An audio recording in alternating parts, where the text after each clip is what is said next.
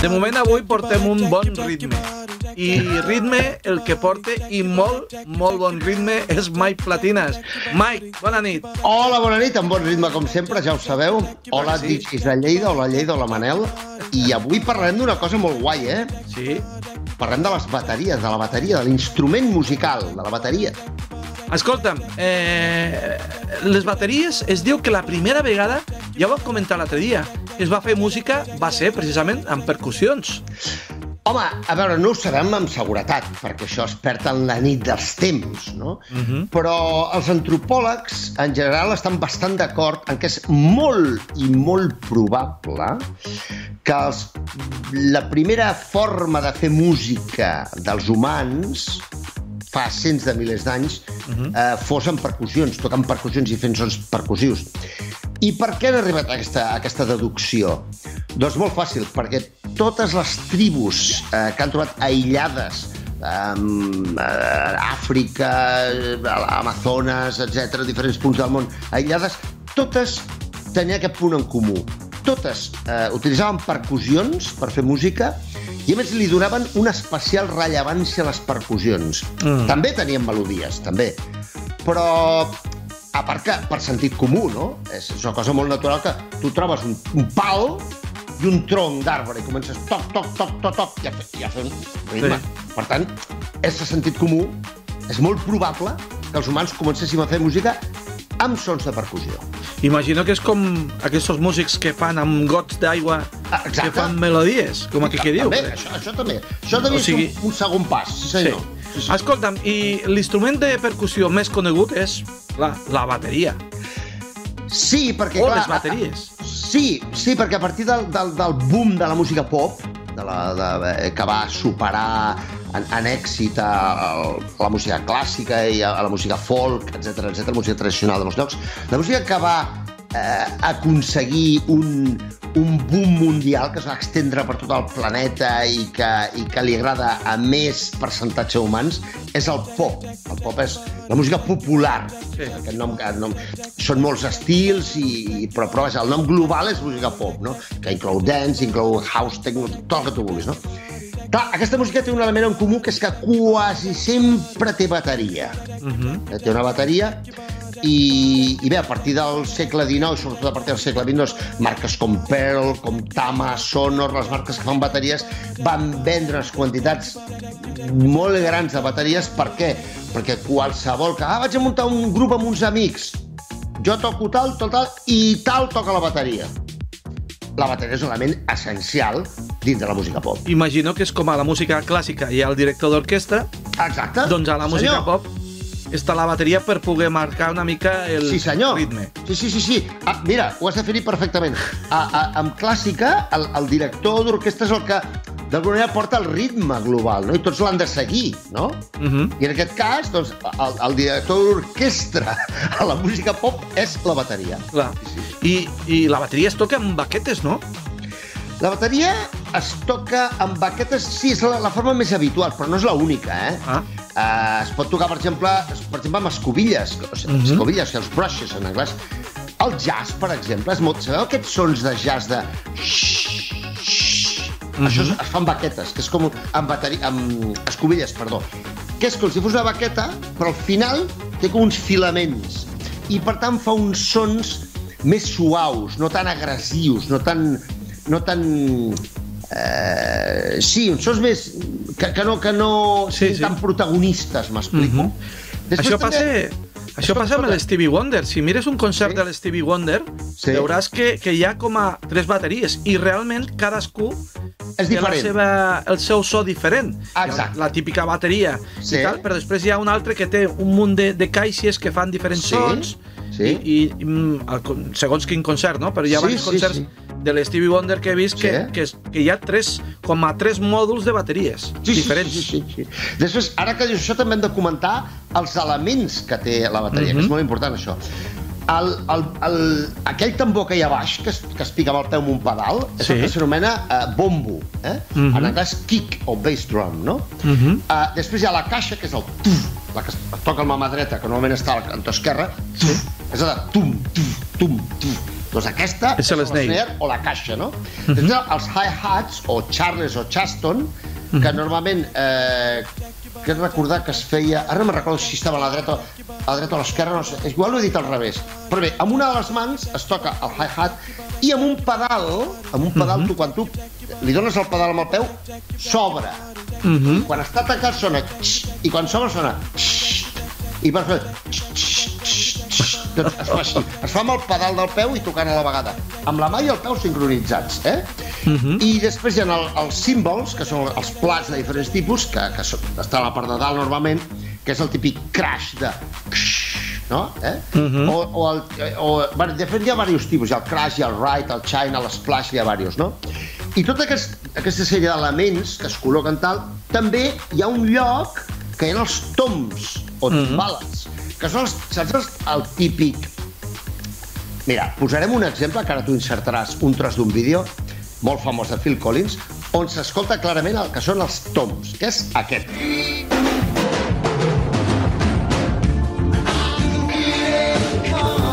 Bé, doncs, això que acabem d'escoltar, el tu-tu, tu-tu, tu-tu, això són els toms, eh? Mm -hmm. Molt famosos també de la bateria. En fi, la bateria és, és molt rica i té molts diferents elements que els músics que toquen la bateria combinen dintre la cançó, també a vegades amb redobles, per donar pas a, no, a noves parts de la cançó. En fi, és un tema molt extens i molt, molt interessant. I per suposat és super difícil fer aquest, aquesta coordinació eh, i seguir aquest ritme en, en diferents parts del cos. Home, és que, perdona, però probablement és un, si no el que més, un dels de, un de, una de les accions de coordinació més difícils que pot fer un humà és tocar una bateria. Perquè mm -hmm. penseu que has, de, que has de tenir peu dret, peu esquerre, mà dreta, mà esquerra, les quatre extremitats sonant a la vegada, simultànies, independents i sincronitzades. El que pensi que això és fàcil, que ho provi. Que faci I- una prova, però no de boca, no, no, no, no, no. Provar-ho. Agafa És i molt prova-ho complicat. i tornaràs majaret, et tornaràs boig, perquè és dificilíssim. La gent que comença a estudiar a tocar bateria, al principi, els hi costa molt. Clar, després el cervell, curiosament, canvia i aprèn a sincronitzar diferents zones del cervell, les extremitats, el cervell diguem que aprèn, perquè mm. eh, quan un cervell aprèn, sabeu que canvia el cervell, a, a la, quan tu aprens, Sí, sí. canvia, hi ha canvis del cervell. Mm -hmm. I arriba un moment que sí que arriben a tocar sincronitzats, però és molt difícil. És, I, escolta, ara em ve a la memòria eh, de que el Peter Hook i el Bernard Summers Sí. de, de New Order Sí? eh, hi ha diversos llibres que ho expliquen allà, que Sí. quan van muntar el grup, el de Eh. Joy Division i tal, Sí, sí. buscaven un bateria Mm. i els dos, quan parlen d'aquesta història, els dos comenten el mateix, que van dir, però un bateria són persones molt complicades, eh? són molt estranys, molt complicats. Tu coneixes Tenen, tenen, tenen aquesta llegenda... La, la llegenda urbana en el món de la música és que els bateries són gent complicada de, de tractar, sí. Jo, a veure, jo, sincerament, conec uns quants, a, a mi no m'ha passat. Però és cert que hi ha aquesta llegenda urbana, és veritat. Sí, sí. Home, ja t'he dit, ells ho comenten d'aquesta manera que diu sí, sí. sí. eh, que els hi donava por agafar un Millor una caixa de ritmes, no? perquè, segur? mare meva, mare meva. Van arribar a aquesta conclusió. Millor una caixa de ritmes o què? El què? Si van arribar a aquesta conclusió... Sí, sí, doncs sí. Millor A- una a caixa de més- A més, eh, eh, van agafar un bateria i aquest bateria Ah. És, és que li deien eh, eh, Machine Man, Sí, perquè ah, sí? a més tocava la bateria d'una manera Eh? que, que semblava una caixa de ritmes. Hòstia, el tio un crac, un És, supercrac. és un fora de sèrie. I, Hòstia, i, i amb el temps Sí, no sí. sols treballa amb la bateria normal, sinó amb caixes de ritmes, fa Clar. ritmes... Bueno, és un, és un crac. És que, és que el és millor programador de caixes de ritmes Mhm. és un que toqui la bateria, veritat. crac. Mm Eh?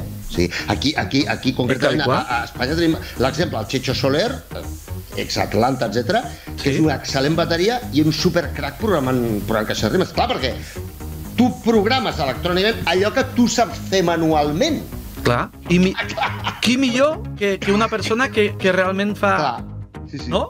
Sí, sí, sí. Escolta'm, eh, i realment quina és la importància de la bateria com a instrument? Home, la importància és màxima perquè eh, la bateria crea el ritme que aguanta tota la resta d'instruments que es col·loquen a sobre. És a dir, quan un baixista toca, ha de tocar sincronitzat amb la bateria. Clar. Quan un cantant canta, ha de ha de cantar dintre del ritme que li marca el bateria. Quan un guitarra toca no pot guitar, tocar a su bola, ha de tocar quadrat amb la bateria. Per tant, la bateria crea el, els fonaments, com si fos un edifici, com si fos un edifici que els fonaments i tu construeixes a sobre els fonaments, doncs la bateria és el fonament principal de la música pop actual. Per tant, la seva importància és màxima.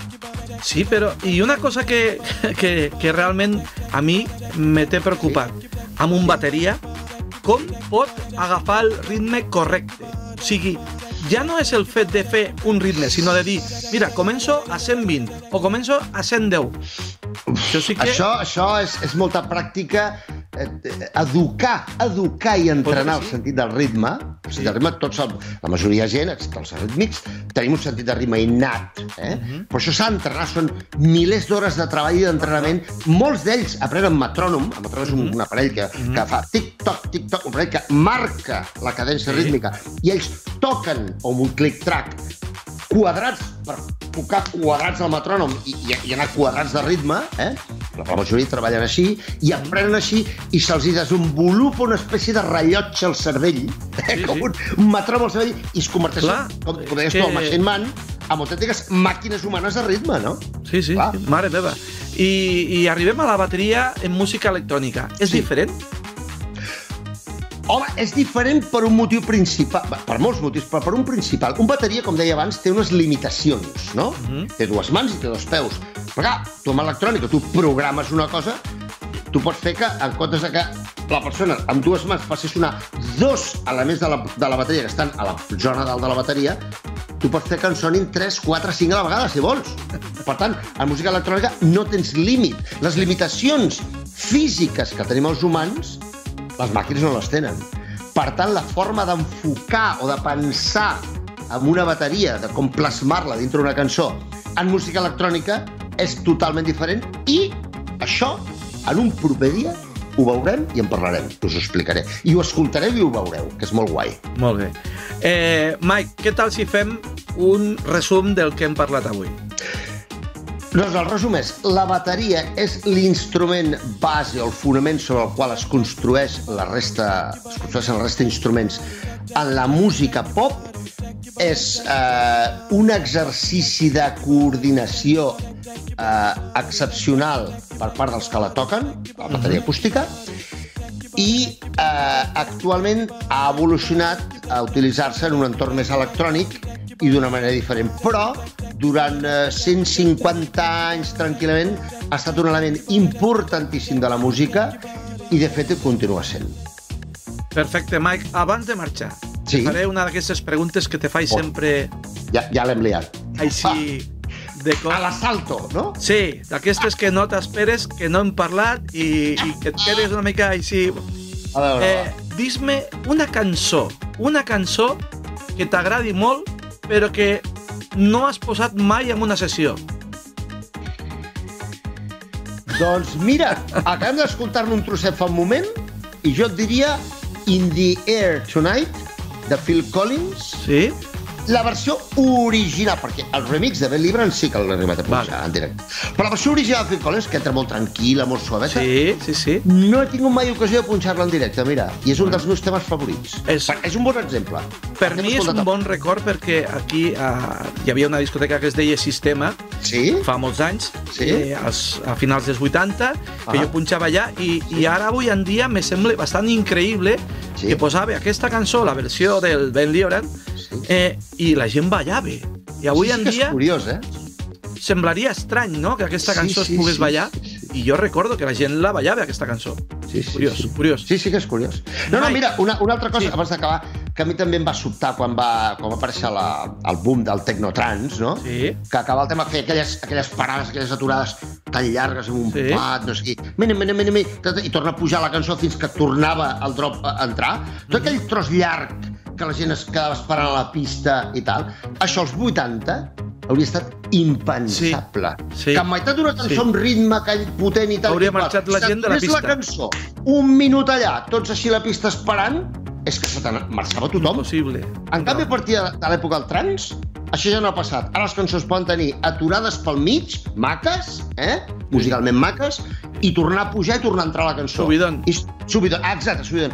I després va ser un canvi d'hàbits a la pista i de- i d'estil que, hòstia, jo les primeres vegades que ho vaig escoltar m'has quedat com, perdona, i la gent no se'n va de la pista? No, no se'n van de la pista. Increïble. I als 80 hauria marxat tothom. Vull dir que és curiós com canvia la música, canvia les boles i canvien les costums de la gent dins del món de la música. És curiós. Mike, eh, doncs acabem. Acabem amb el, amb el Phil Collins, si et sembla bé. Vinga, va, sí, sí. Ah, sí, sí.